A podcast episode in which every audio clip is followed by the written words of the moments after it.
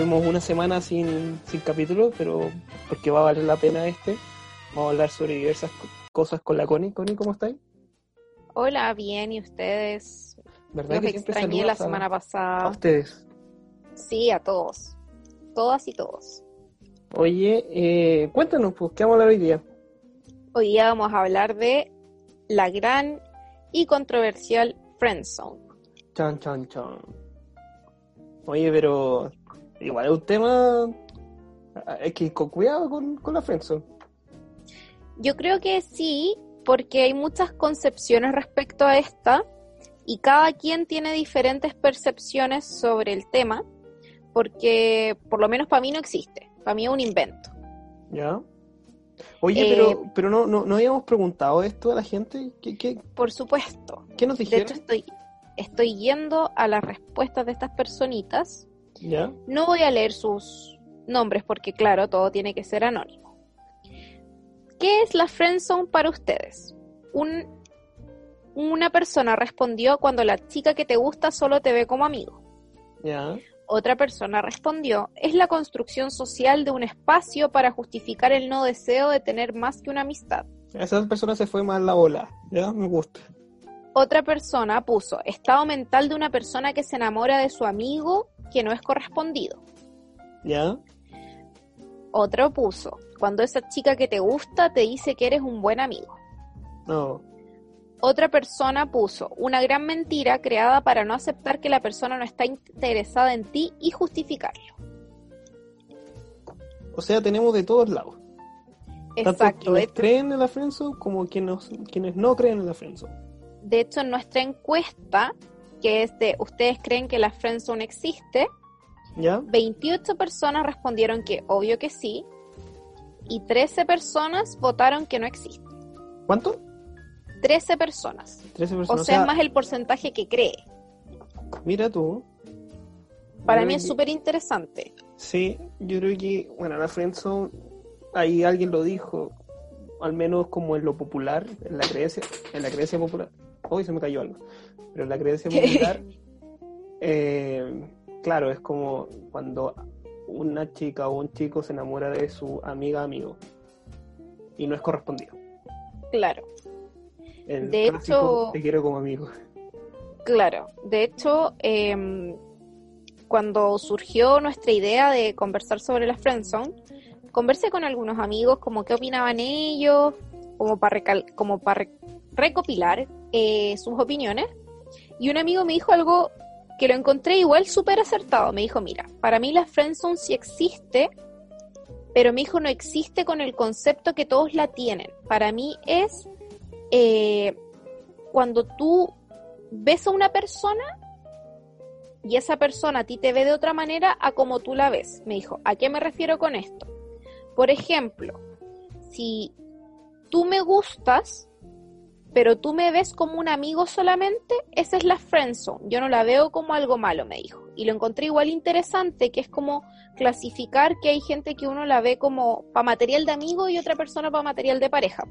Obviamente siempre existen distintas atracciones. Y no puede ser, al- no, no sé si al revés, pero por ejemplo, no sé, a ver, tú tienes tu mejor amiga o mejor amigo.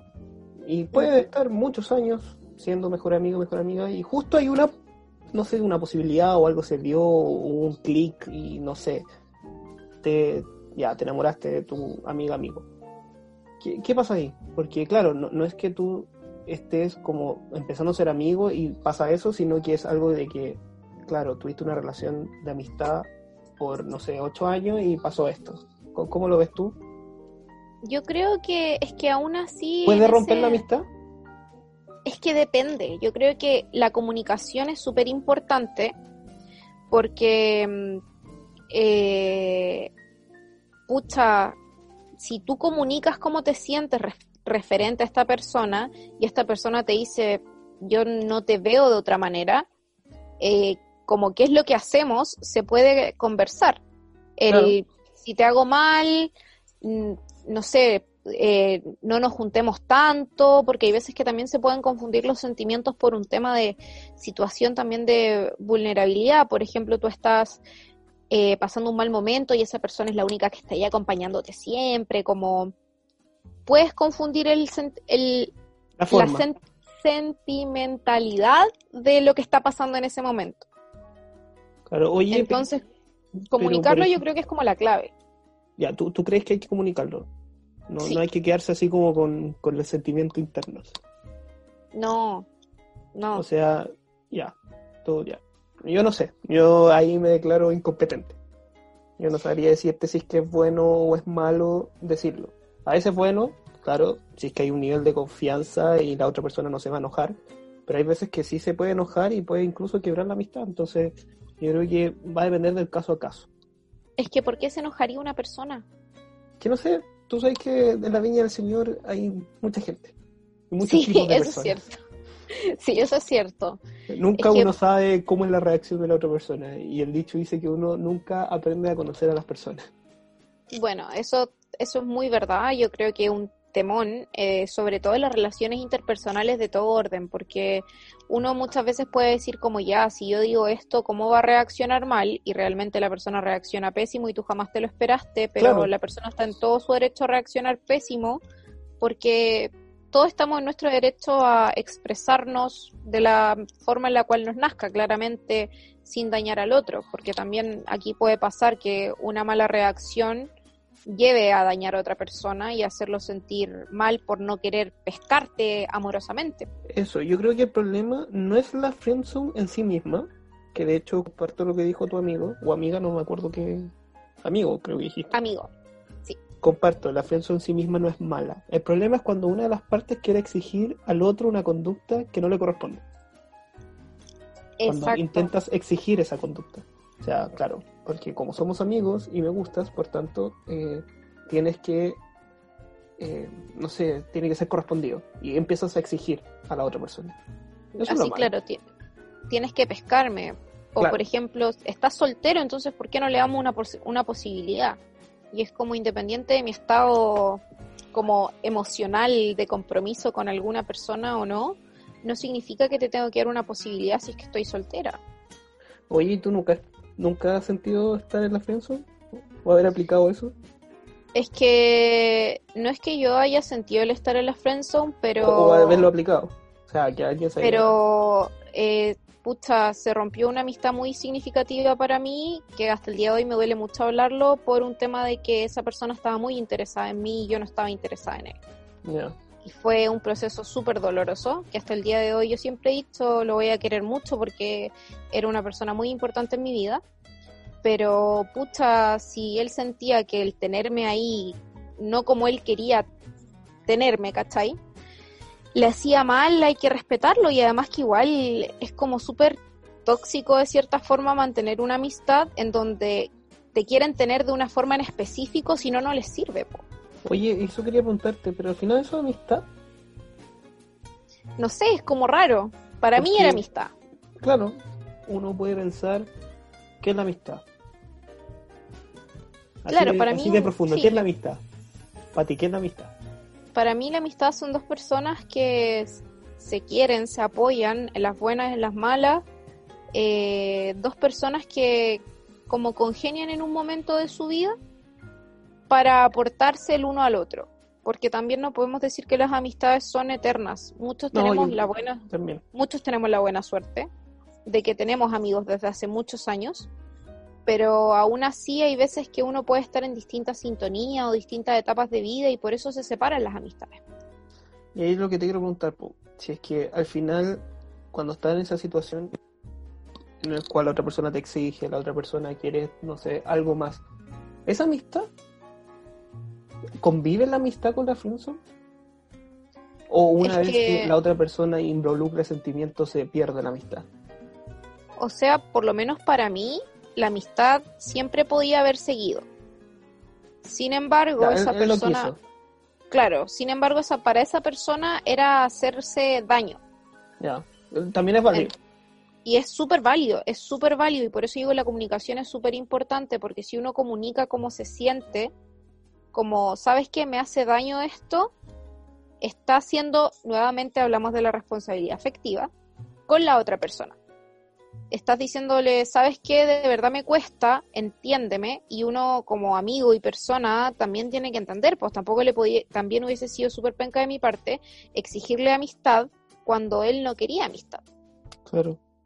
Ahora, yo, creo que eh, tocaste un punto clave hace un principio eh, y ahora recién, que es el problema de la comunicación. O sea, no el problema, sino la comunicación. Porque puede pasar de que la otra persona no deja clara la situación. La persona que, que, no sé, por, ejemplo, yo, no sé, tengo una amiga que yo le gusto a ella, pero a mí no me gusta, por tanto, yo no le digo, oye, no, sino que dejo abierto. Y eso igual también es jugar con la otra persona.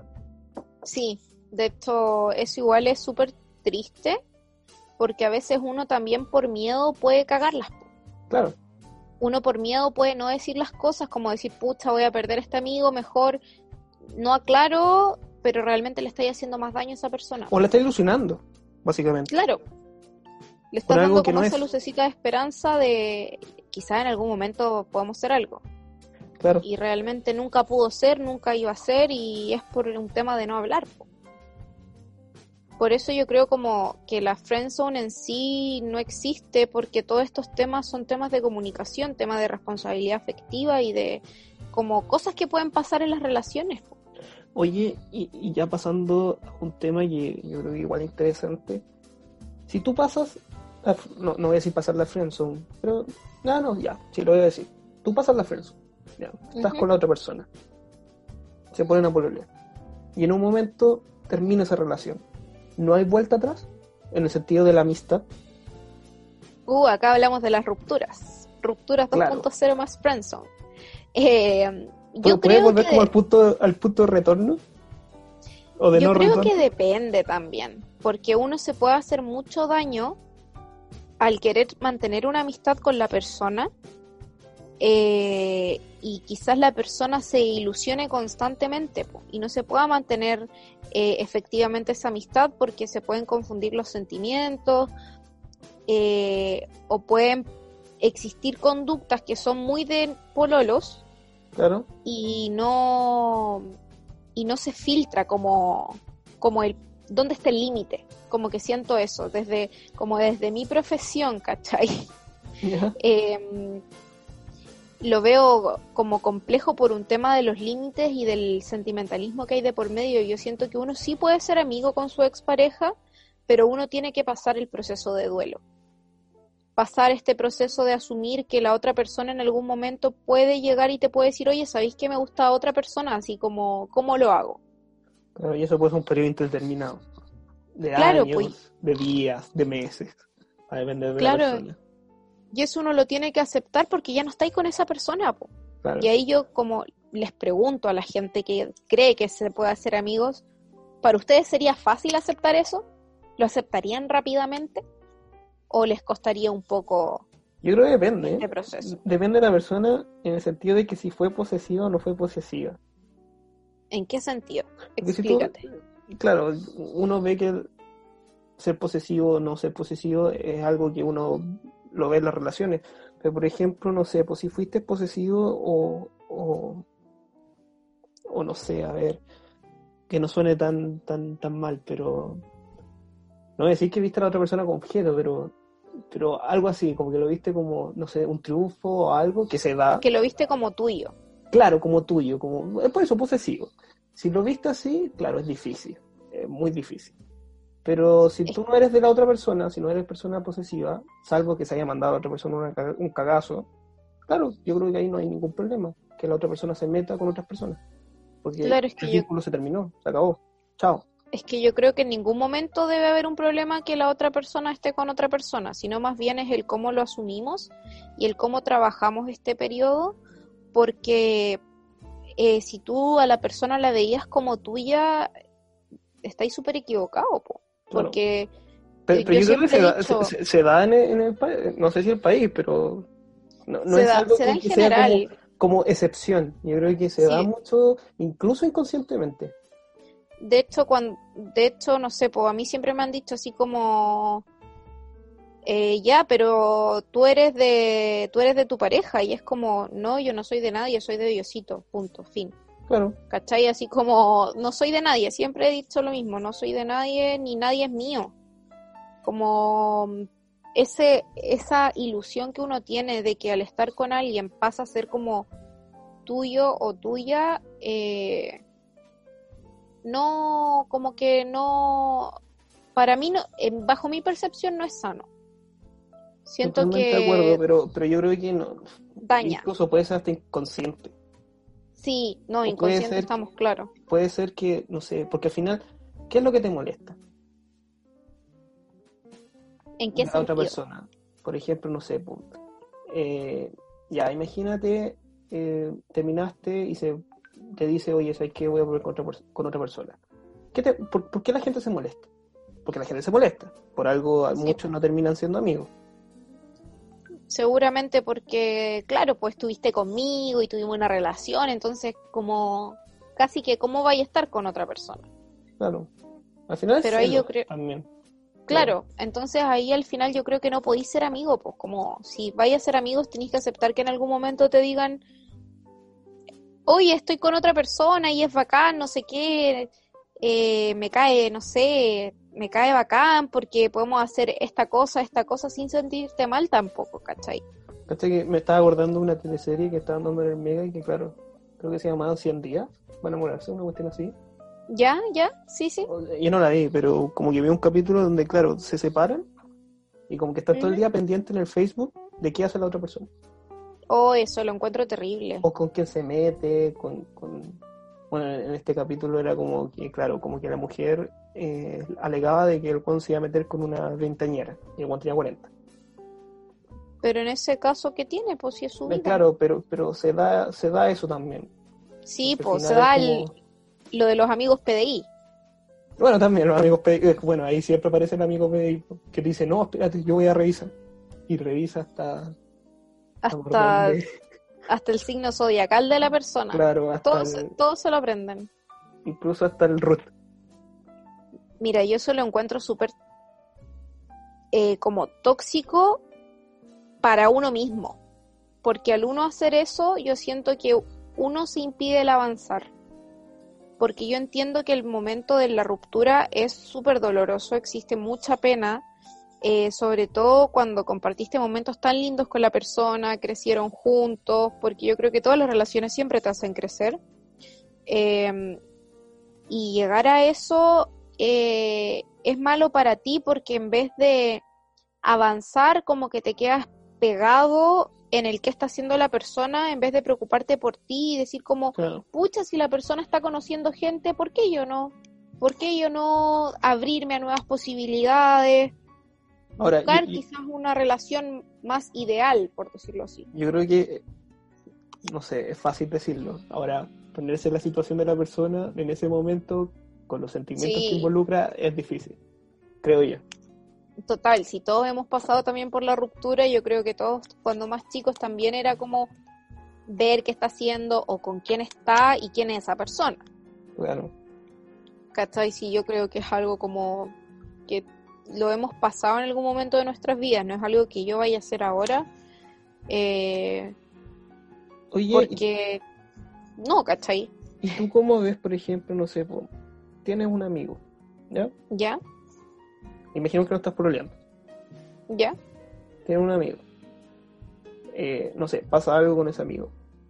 Está en un tiempo hueveando, como un buen chileno. Y después se aburren Ya. y siguen siendo amigos. ¿Cómo- ¿Cómo ves eso? Em, como que, como tú decís, están puro huellando. Como que siento que ahí depende Porque también es algo que se da también. No, no es algo que uno esté ajeno a eso. Yo, yo conozco a varios y a varias también. Es que, claro, pero, por ejemplo, eso es como una súper buena pregunta. De hecho, como que estoy así como media traba al responderla, porque mm, yo creo como lo que decís tú, bueno, están puro huellando, claramente. Además de estar puro huellando, eh, ¿qué pasa ahí con la sentimentalidad de ambos? Claro. Porque ¿qué pasa si a una persona le afecta y a la otra no? ¿qué pasa con esa persona que le afecta? Como la otra persona a la que no le afectó estará consciente. Que depende, si que hay comunicación o no hay comunicación. Yo creo que no va a haber comunicación ahí, en ese sentido.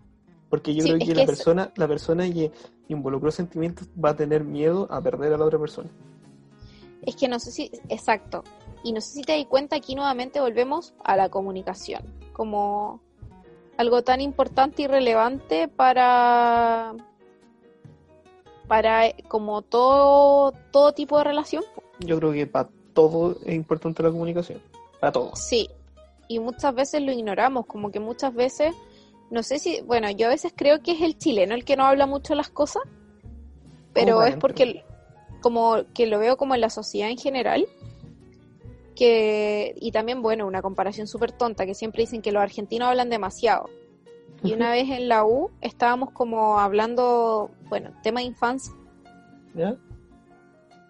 ¿Ya? que decían que los niños oprimidos y en cambio los argentinos eran, pero los encontraban, can- los encontraban catetes porque hablaban demasiado.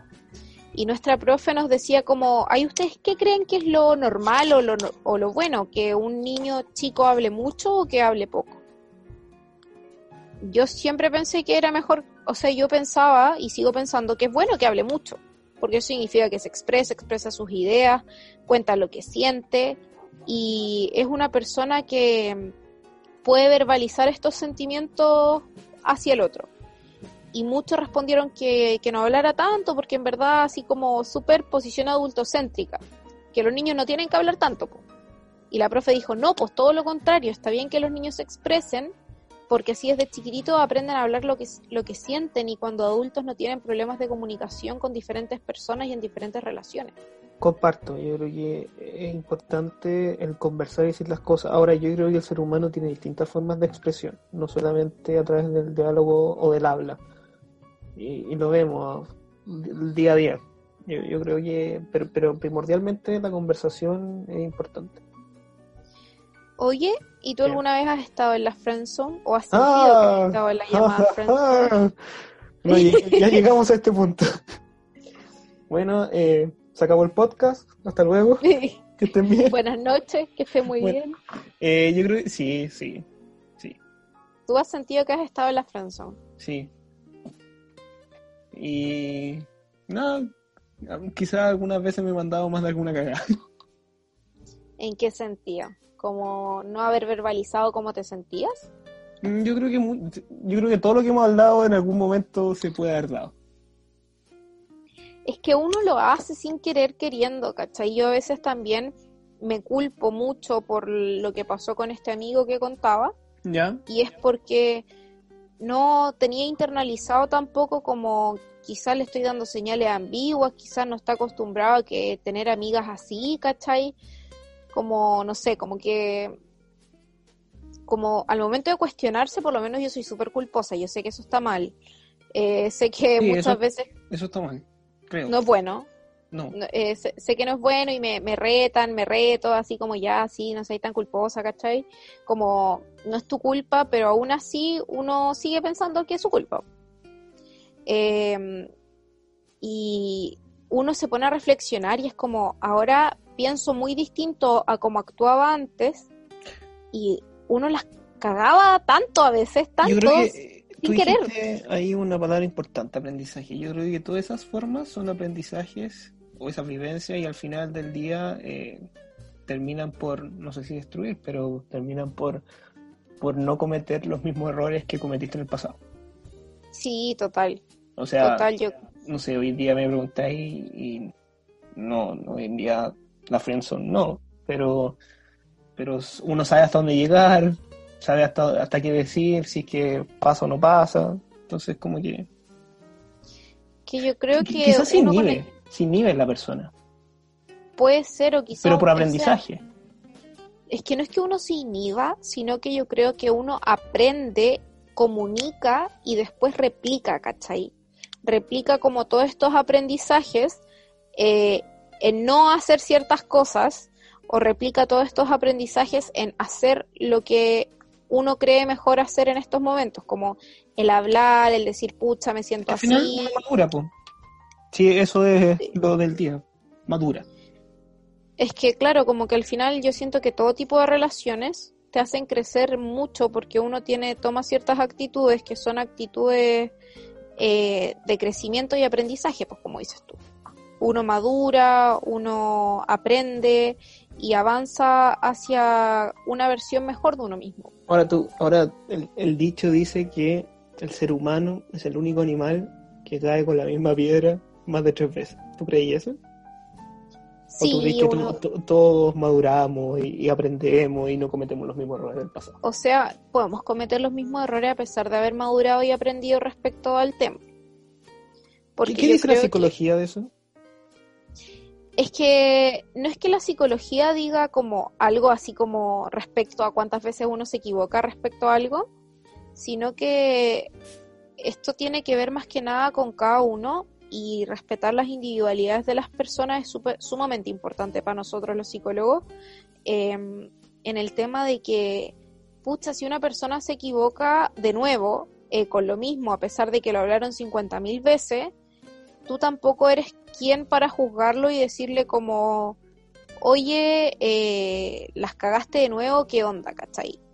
Claro. Sino como revisemos qué fue lo que pasó, eh, conversemos respecto al tema que te llevó a cometer de nuevo este error, porque finalmente estos errores, cuando uno vuelve a cometer un mismo error, yo creo que es muchas veces por un impulso de idiotez, por decirlo alguna, Cosmo. como Cosmo, sí, así como, Es mi como impulso de idiotez, Wanda.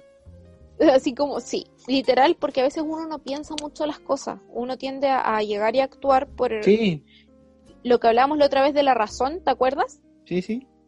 Es como que a veces uno llega y actúa y después es como, ¿verdad que no tenía que hacer esto?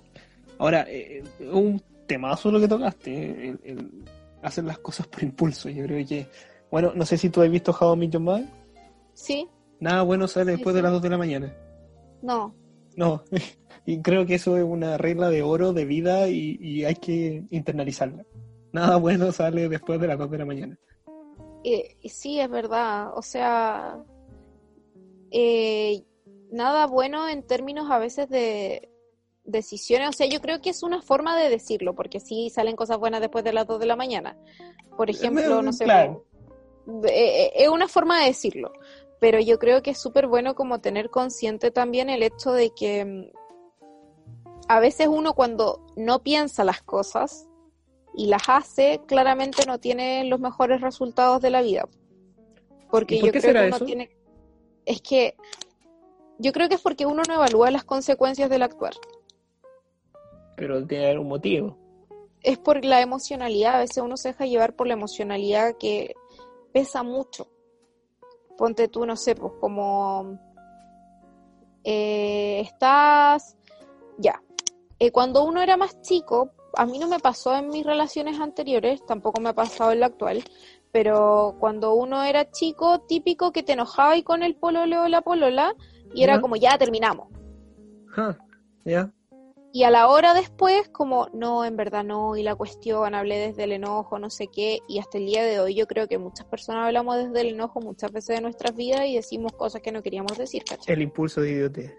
El, exacto, el impulso de idiotez, así como después lo pensáis y es como, ¿por qué dije esto si en verdad no lo siento? Lo dije porque está eh, enchuchada nomás, ¿cachai? Así como, Bueno, y ahí va a depender de las personas cómo son cuando están enojados. Hay personas que hieren sí, con comentarios.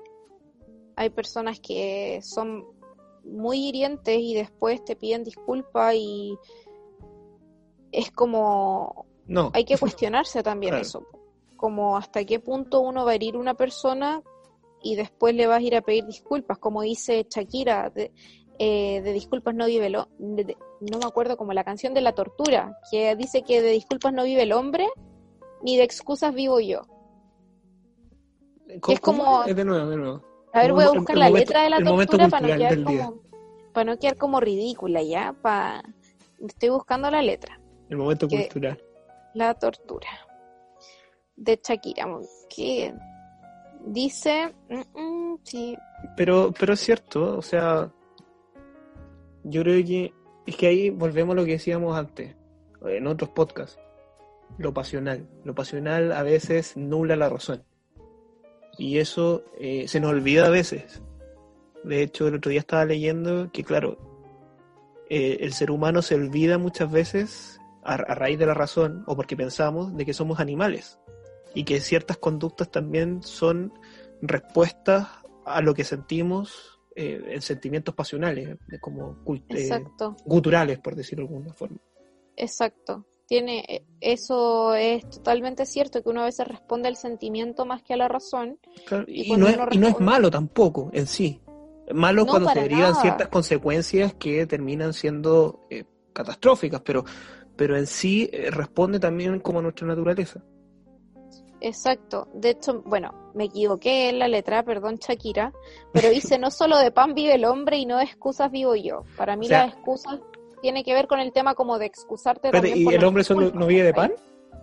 Claro, no solo de pan vive el hombre, ni de excusas vivo yo. Como haciendo referencia, yo creo básicamente a que eh, no podía estar todo el rato excusándote por cosas que hiciste, sino que también a veces hay que asumir las responsabilidades.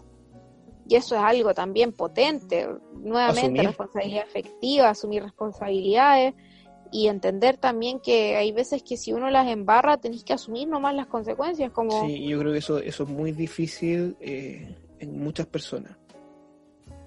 Yo creo que asumir responsabilidades es que asumir responsabilidades generalmente hoy en día como en esta cultura que vivimos es como que la culpa es del otro nunca la culpa es de uno siempre es más fácil claro echarle la culpa al otro sí para mí la frase siempre es es más fácil echarle la culpa al empedrado que el que se cae por no fijarse en el camino. O la culpa no es del chancho, sino del que le da el aflecho. Eh, estamos con dichos populares, me gusta. Sí, volvimos recargados, literal. entre más nos acercamos a septiembre, más dichos van a haber. Sí, me parece. Además que este septiembre va a ser claramente encerrados en la casita cuidándonos entre todos, así que... Oye, pero, pero es cierto eso, yo, yo creo que es valorable cuando la persona reconoce su error. Porque es algo muy difícil. Sí, es algo muy complejo y yo creo que cuando una persona lo reconoce gana mucho valor, por lo menos para mí, eh, en vez de buscar excusas y justificarse de por qué hizo lo que hizo. Porque hay veces que las cosas son injustificables, ¿cachai? como que por, para mí, para mí son injustificables algunas cosas. Es como, pucha, lo hiciste, ¿cachai? Como, ¿por qué buscáis una excusa para justificarlo si no la hay? Mejor asume nomás. Claro. Bueno, a mí me cuesta mucho porque yo soy terco para mis cosas. Ya.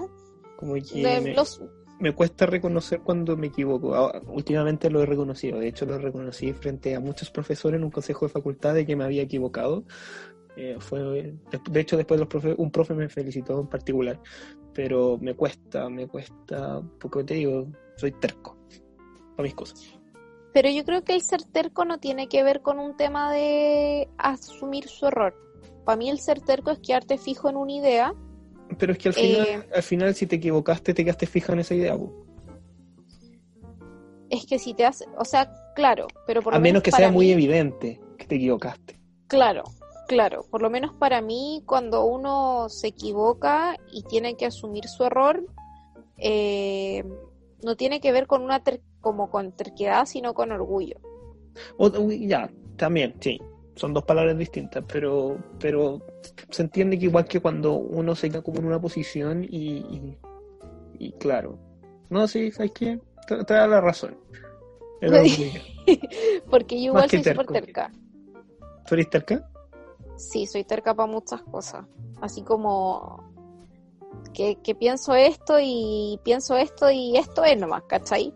Claro. Pero igual, pero igual es algo que obvio que tengo que trabajar todos los días de mi vida porque soy psicóloga, po. no tengo yo la razón en mi espacio de trabajo. El que tiene la razón siempre es el paciente, po. es como el cliente siempre.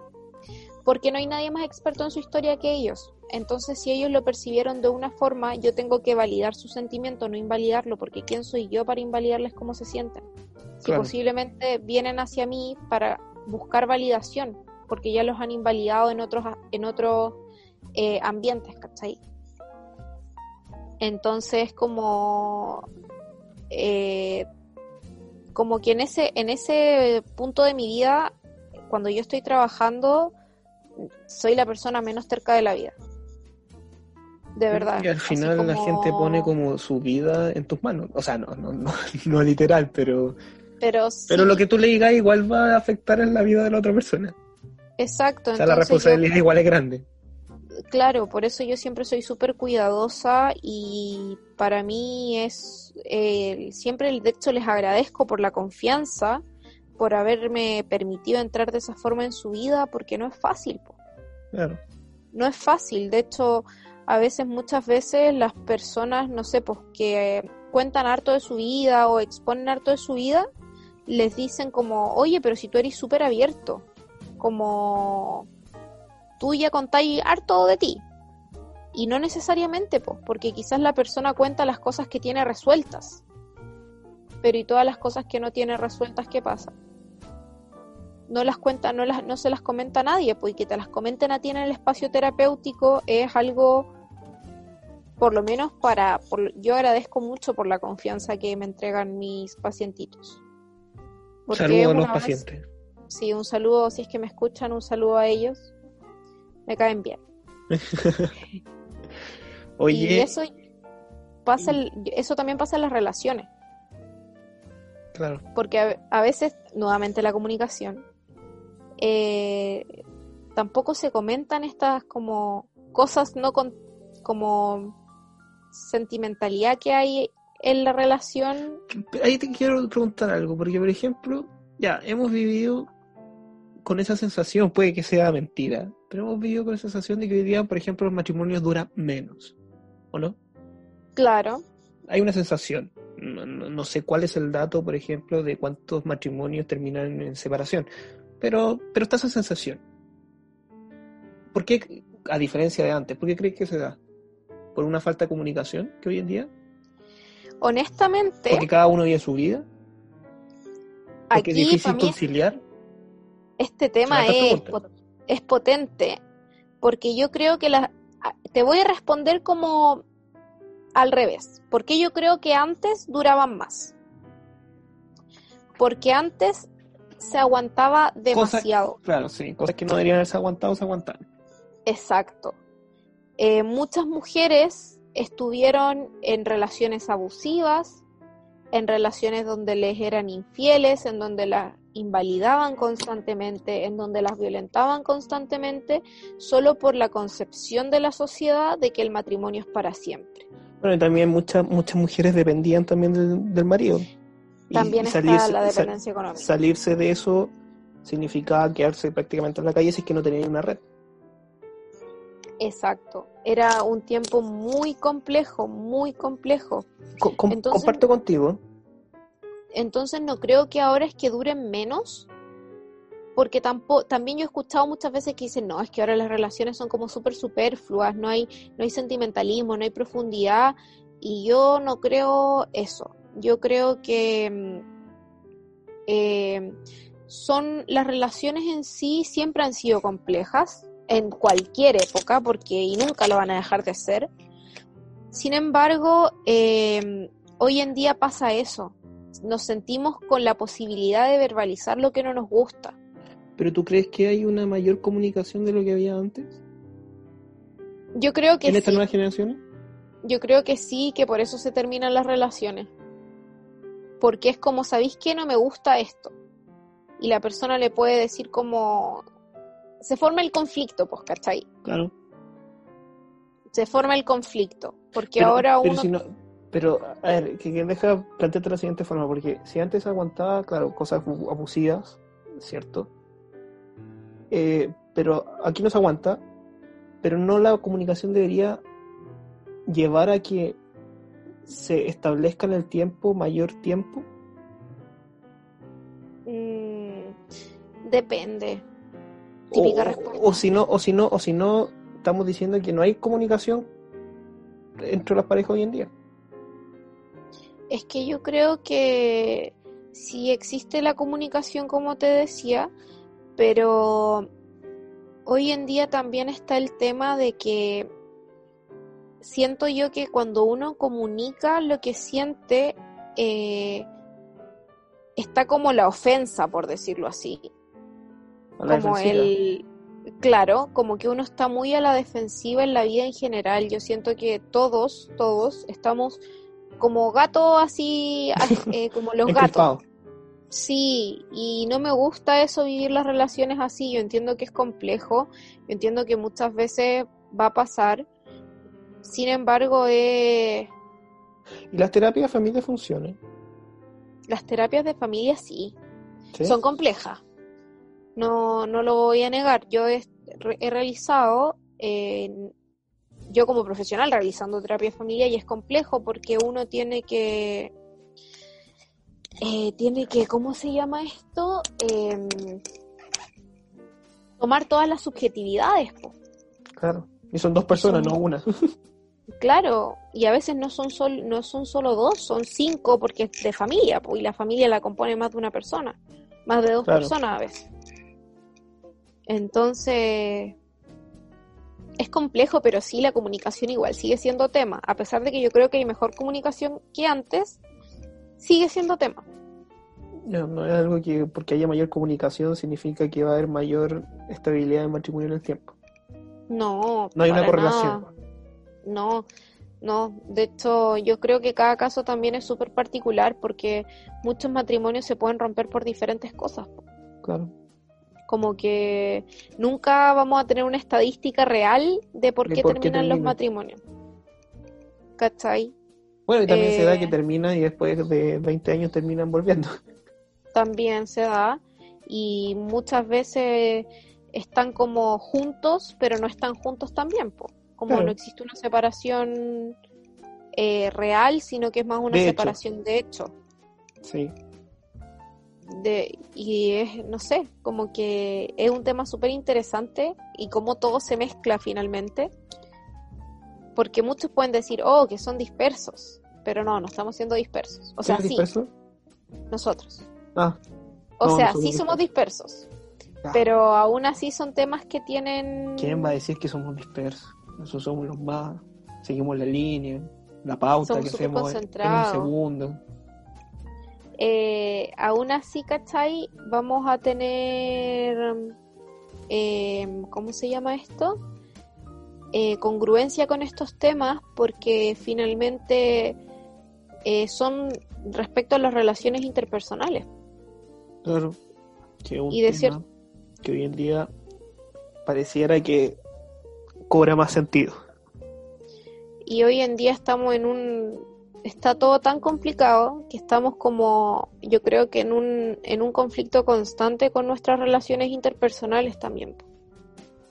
Porque la distancia, claro que afecta. Claro, a pesar de que podemos hablar a través de estas plataformas como Zoom.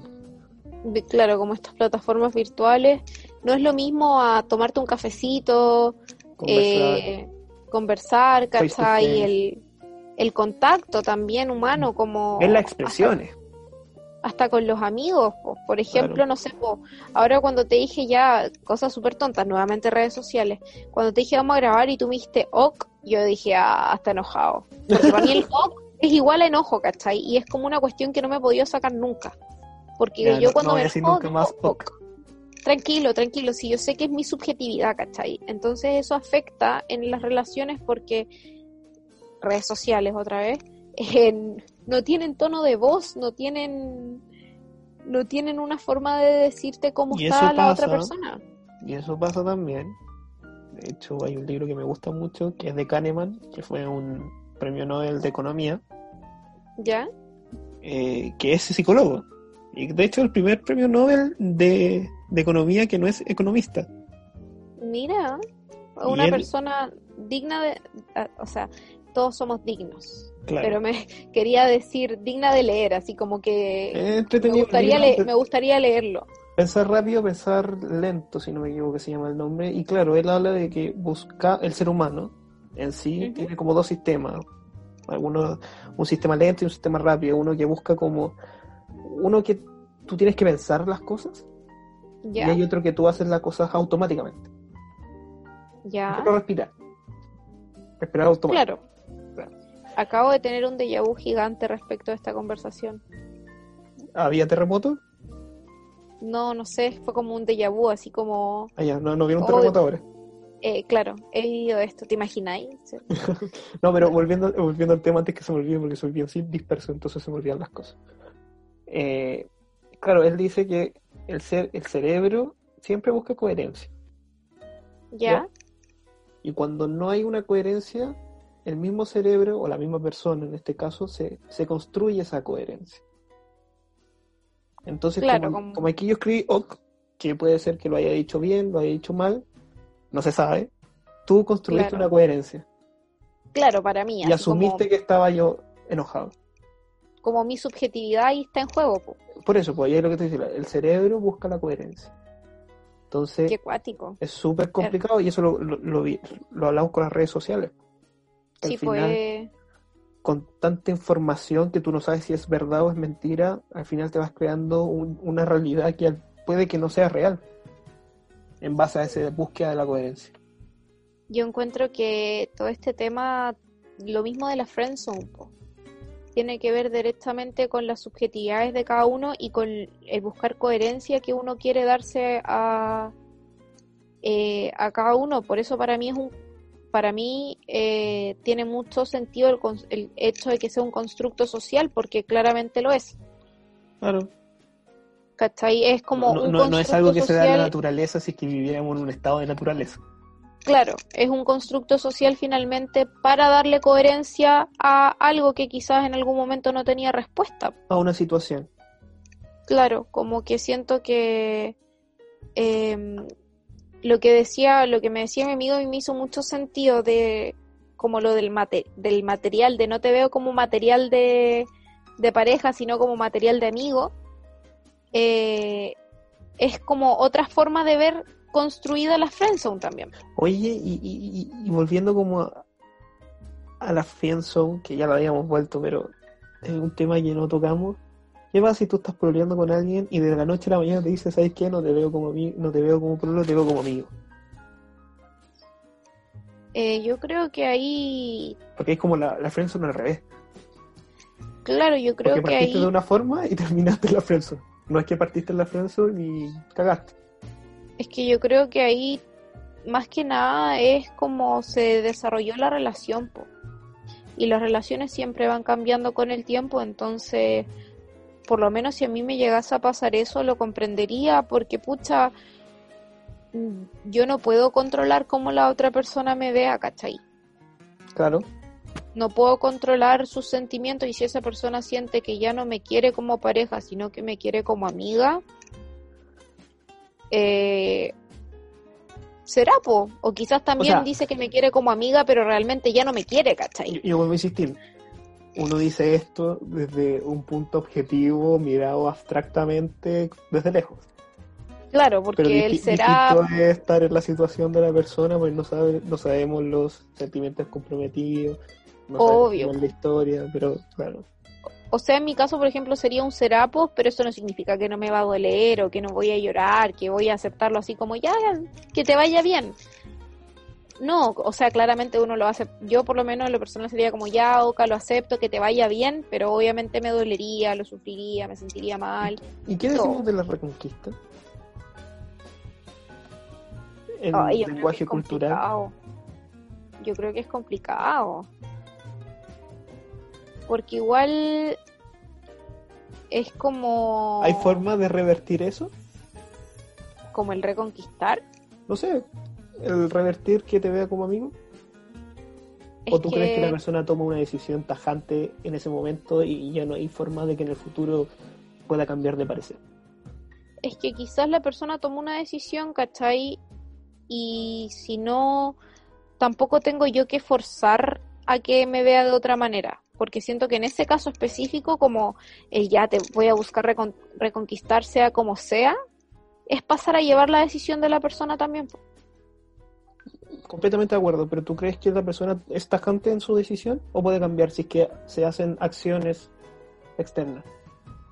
Depende del caso. Nuevamente depende del caso. Sí, porque siento que de todas formas... No, no se de puede sí- generalizar en este No, sentido. No, porque siento que puede existir el caso que la persona lo haya dicho porque estaba confundido ¿Ya? Eh, y después realmente se da cuenta que no era así, sino que a la persona la seguía viendo como una pareja y todo. Como también se puede dar el caso de que la persona sea tajante, pues y de verdad no quiere nada más con esa persona y el decirle como ya no te veo como pareja, te veo como un amigo, era su forma de terminar. Claro. Que ahí también hay algo súper importante, el ser claros al terminar. Por ejemplo, yo estaba viendo una serie, Parks and Recreations, en donde había un tipo, eh, se me olvidó el nombre, pero que estaba con Anne, la mejor amiga de Leslie Knope.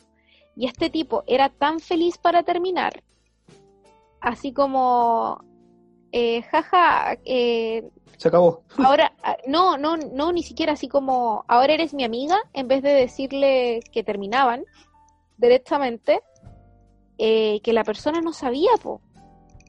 Y la Ann seguía ahí, spoiler alert, y la Ann como que un día se arregló así para ir a una cita con él y todo eso, y él le dijo así como, pero Ann, ¿por qué te arreglas si ya no estamos juntos? Y le dijo, pero ¿cómo que no estamos juntos? Si nunca me lo dijiste. Y en tal momento, y ella así como, pero yo no lo entendí, ¿cachai? Claro. Entonces ahí también está como el hecho de ser eh, eh, como directo, porque qué incómodo que te pase eso, Sí. qué incómodo. Oye, eh, ya estamos teniendo problemas con el internet, Sí, nuevamente, así BTR. que BTR, te maldigo. Pasamos a las recomendaciones. Recomendaciones, nos quedan tres minutos. Así que haz tu recomendación, querida Constanza. Ya. Mi recomendación es un poco autorreferente, ¿Ya? pero ¿No- los quiero invitar a ¿Nos gusta seguir. la autorreferencia? Ajá. ¿Nos gusta la autorreferencia en este podcast? Yo creo que de vez en cuando uno igual tiene que ser autorreferente con algunas cosas. Ya, Pero- me gusta. Hay un límite. Que rompe el Eh, sí, siempre. Eh, quiero ser autorreferente el día de hoy porque quiero invitarlos a seguir mi página profesional de psicóloga, Ah, eh, buena recomendación. Que le he puesto mucho amor para poder acompañarnos durante esta cuarentena con diferentes temas, diferentes tópicos que van surgiendo. Eh, es conimancilla.psi de sí. Eh, que de verdad eh, hago el contenido con mucho amor, con mucha dedicación y los quería invitar a seguirme porque es una forma de crecer la comunidad y de poder llegar a más personas para poder lograr también ayudarlos en este periodo tan complejo y lleno de incertidumbres. Claramente no voy a hablar todo el rato de la cuarentena, también voy a tocar el tema de la cuarentena, pero eh, voy a tocar temas sobre la salud mental eh, que nos conciernen a todas y todos. Así que ¿Hay, los hay dejo forma de contacto más que sí. futuras eh, sesiones? Sí, hay fono de contacto en mi página también. No quiero, no quiero decirlo acá por, por Spotify. Ah, Pero, Porque- ¿publicidad? Ah, pero es que puedo decir mi mail. Con, Ya, con i latina punto mancilla cáceres arroba gmail.com. Mancilla es con C, porque muchas veces lo han escrito con Z, con S y es me con cayó C. algo. Perdón. Esto va a salir en el No podcast. importa. Oye, eh, muy bueno. Yo creo que mucha de la gente que nos está escuchando y quizás necesita una terapia puede encontrarla junto a una gran profesional como es la Connie. Muchas gracias. Eh, mi recomendación, eh, no sé, estoy viendo una serie, ¿Cuál? Billions. Nunca la había escuchado. ¿De dónde sacas tus series? ¿De Netflix? Sí, Eh, pero es como entre jurídica y, y de los grandes magnates de Nueva York. Porque Ya, O sea, interesante. recién voy como en el primer capítulo, o sea, no el primer capítulo, la primera temporada, pero son cinco. Pero Ya. está buena, como de, de un fiscal, por decirlo así, regional de Estados Unidos que va detrás de lo, de diversos casos, pero en este caso particular de, de alguien que tiene, si no equivoco, un banco o una bolsa, una corredora de valores. Entonces, Por eso te gusta, porque mezcla la economía. Puesto. Claro, sí, entretenido. Además porque siempre se dan esas series gringas de, cuando mezclan el derecho, de que siempre hay Ujú. como referencia a distintas cosas. y, y hacen jugadas maestras y, y juegan ajedrez. De, mira, de las series jurídicas que he visto, ha sido una, ¿Cuál? más que nada. ¿Suits? How to Get Away with. Oh, qué gran serie. Me, me cuesta decir, Mother- última Ma- palabra. Murder? Nunca he podido, así que no la diré porque me- no la digo bien.